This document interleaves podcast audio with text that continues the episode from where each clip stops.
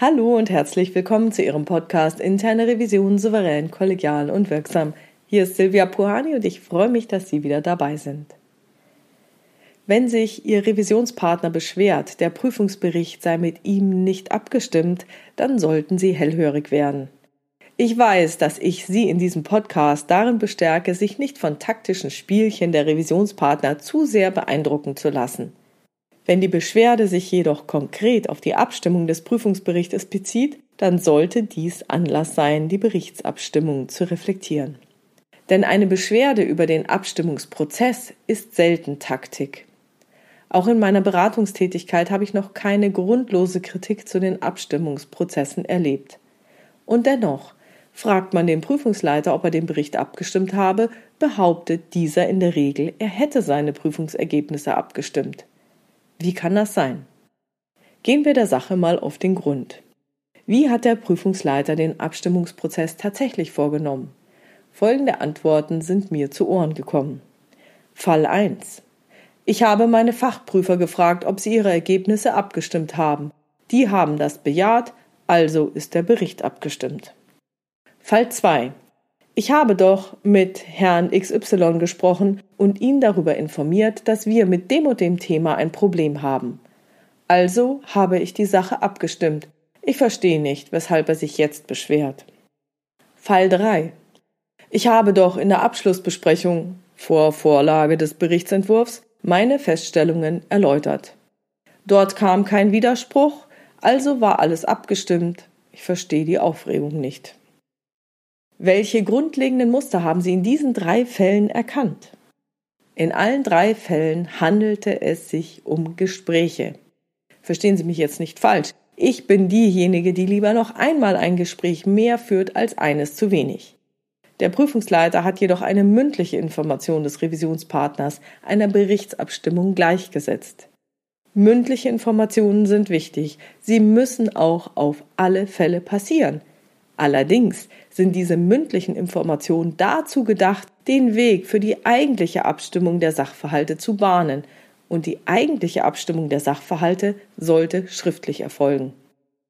Was bei den obigen Fällen auch auffällt, ist, dass andere Perspektiven oder weitere Informationen der Revisionspartner in der Welt des Prüfungsleiters nicht zu existieren scheinen.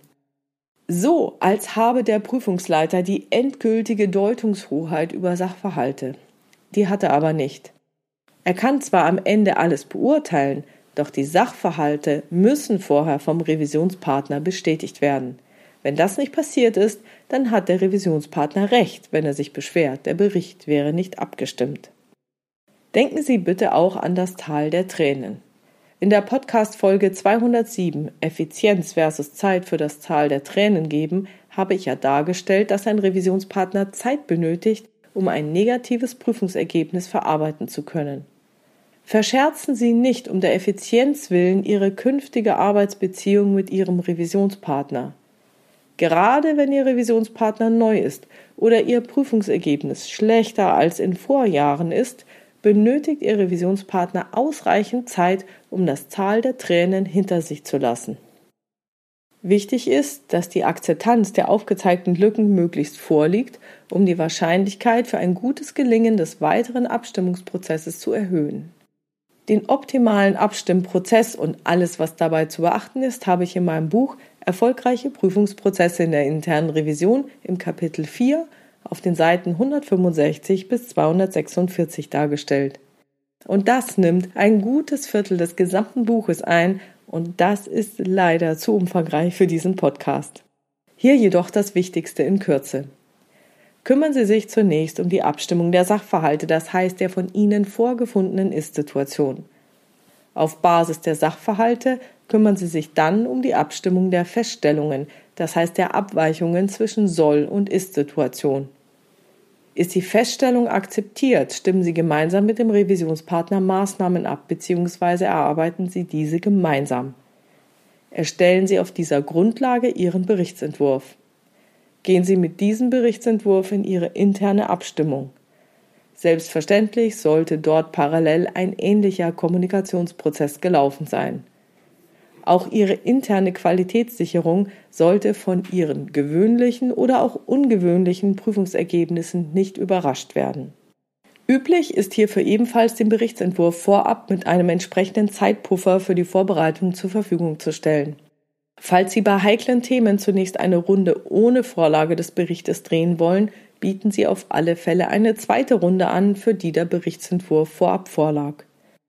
Stellen Sie den Berichtsentwurf zur externen QS zur Verfügung, das heißt dem Revisionspartner zum Durchlesen, so dass er von den Prüfern noch geändert werden kann. Meist dient diese Abstimmungsrunde dazu, möglicherweise missverständliche Formulierungen zu verbessern. Ist das passiert, geht der Berichtsentwurf zur Stellungnahme an Ihre Revisionspartner. Setzen Sie hier eine Rückmeldefrist. Erst danach wird der Bericht versendet. Dieser Ablauf mag sich jetzt sehr zeitaufwendig anhören. In der Realität ist jedoch das Gegenteil der Fall. Wenn Sie unspektakuläre Prüfungsergebnisse haben, werden die Revisionspartner Ihnen von sich aus früh signalisieren, dass Sie keine Anmerkungen mehr haben werden. Dann stimmen Sie gemeinsam ab, welche dieser Runden sinnvoll sind bzw. welche Abkürzungen genommen werden. Sollten Sie jedoch spektakuläre Ergebnisse haben, die Ihr Revisionspartner nicht so einfach schlucken wird, dann hat sich diese Vorgehensweise in der Praxis mehrfach bewährt. Wenn Ihnen diese Darstellung zu kurz ist, lesen Sie gerne im Buch noch einmal in Kapitel 4 Abstimmung nach. Falls Sie diesen Aufwand nicht treiben wollen und eine spezifische, auf Ihre Situation angepasste Beratung wünschen, dann melden Sie sich gerne bei mir. Und so komme ich schon zum Fazit. Informieren Sie frühzeitig über von Ihnen identifizierte Abweichungen zwischen Soll- und Ist-Situation. Unterscheiden Sie zwischen Sachverhalten und Beurteilungen. Stecken Sie viel Zeit und Energie in die Abstimmung der Sachverhalte, das heißt der Ist-Situation. Die dargestellte Ist-Situation muss passen. Die Ist-Situation sollten Sie auch vorab schon so abstimmen, dass sie Ihrem Revisionspartner schriftlich vorliegt, bevor das Ganze dann Grundlage Ihrer abschließenden Beurteilung wird. Bleiben Sie im Gespräch, geben Sie Ihrem Revisionspartner außerdem ausreichend Zeit, Ihren Berichtsentwurf zu lesen und falls erforderlich auch die Zeit, das Tal der Tränen zu durchschreiten. Und das war's schon wieder für heute. Ich freue mich über Ihre Ideen, Gedanken und Kommentare auf meiner Webpage oder in der Xing oder LinkedIn Gruppe Interne Revision souverän, kollegial und wirksam unter dem Post zu diesem Podcast. Vielen Dank.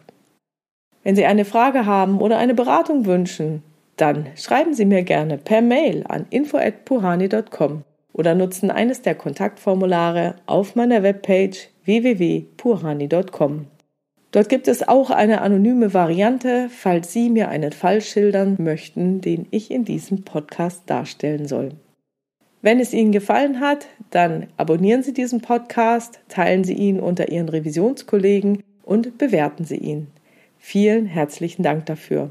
Bleiben Sie dran und hören Sie gerne wieder rein in Ihrem Podcast Interne Revision souverän, kollegial und wirksam. Mein Name ist Silvia Puhani und ich wünsche Ihnen erfolgreiche Prüfungsprozesse.